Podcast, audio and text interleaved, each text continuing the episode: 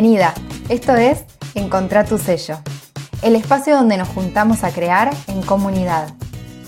Estoy segura de que cada persona tiene algo que la hace única y especial, y ese es un gran tesoro que podemos compartir con el mundo.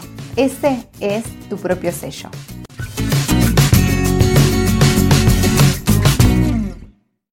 Hola creadora, ¿cómo estás? De este lado, Flor de Macondo Labores y Oficios, te doy la bienvenida a este nuevo episodio del el podcast de Macondo, Encontrá tu sello.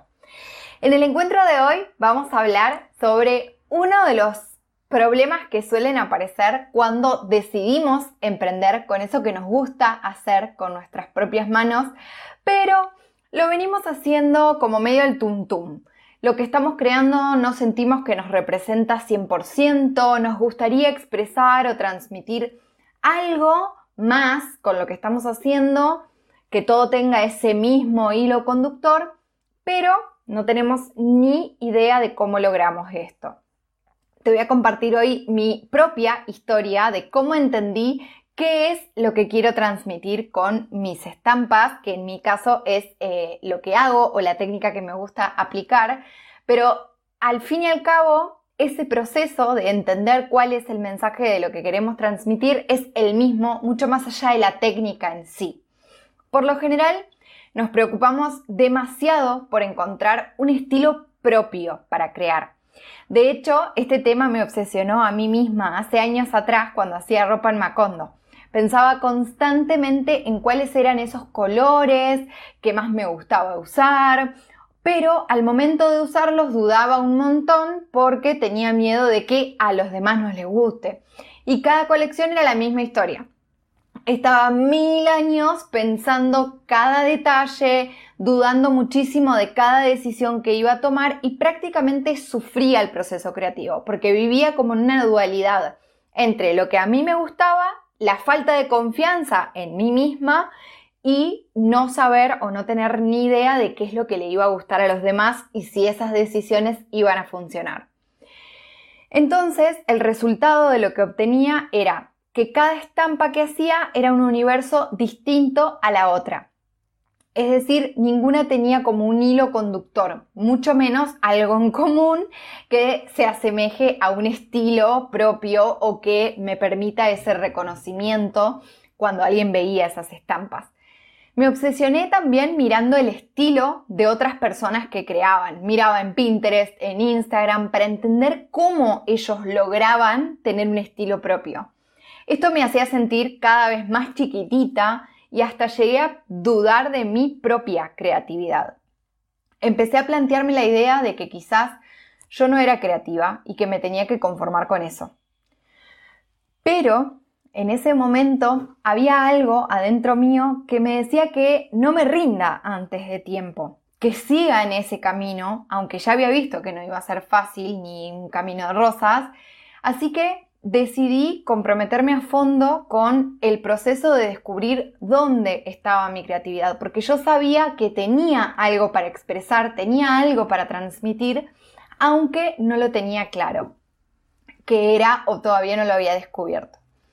Enseguida me di cuenta de que la cosa no iba solamente por estudiar el color o mejorar mis habilidades con el dibujo, porque los problemas permanecían y encima se acrecentaban, porque cuanto más estudiaba, más dudaba, porque más información tenía y yo tenía cada vez menos claridad de qué es lo que quería lograr con esas estampas. Por ejemplo, me metía a estudiar sobre color y empezaba a ver miles de opciones más, entonces eso me generaba muchas más dudas todavía al momento de crear.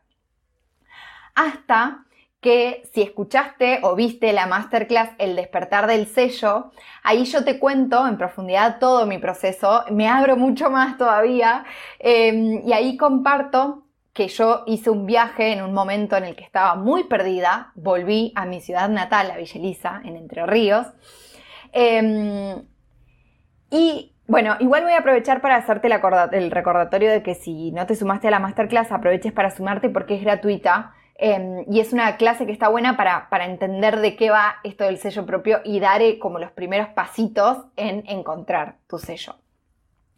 Pero vuelvo y retomo la historia hasta que hice ese viaje a Villa Elisa, a Entre Ríos, donde yo digo que fue como una especie de retiro conmigo misma, ¿no?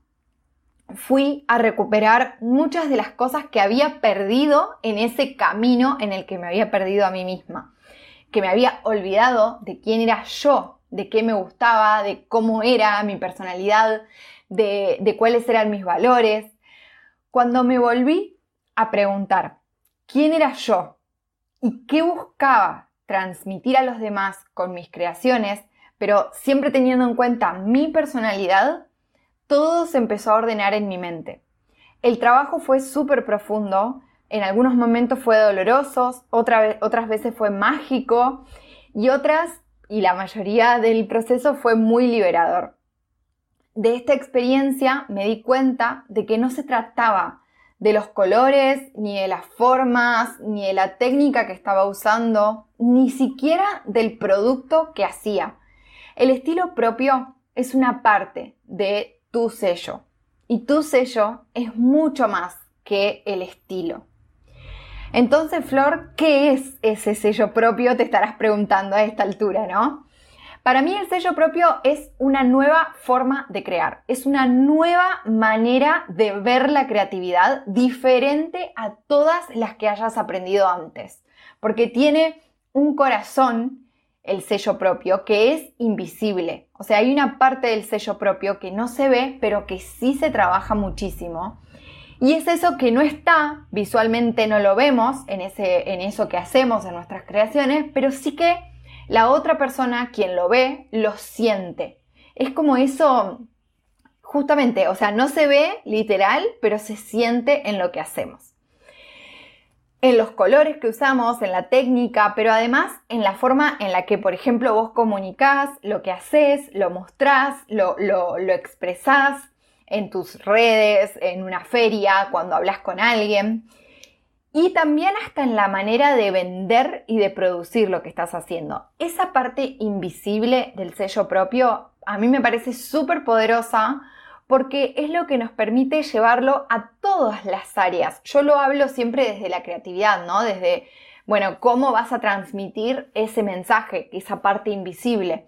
Pero eso mismo que querés transmitir lo vas a transmitir en tu creatividad, lo vas a transmitir en la comunicación, lo vas a transmitir al momento de vender o de hablar de lo que estás creando. Ese corazón que tiene tu sello, esa parte invisible, la que no se ve pero se siente en lo que estás creando, es tu mensaje creativo.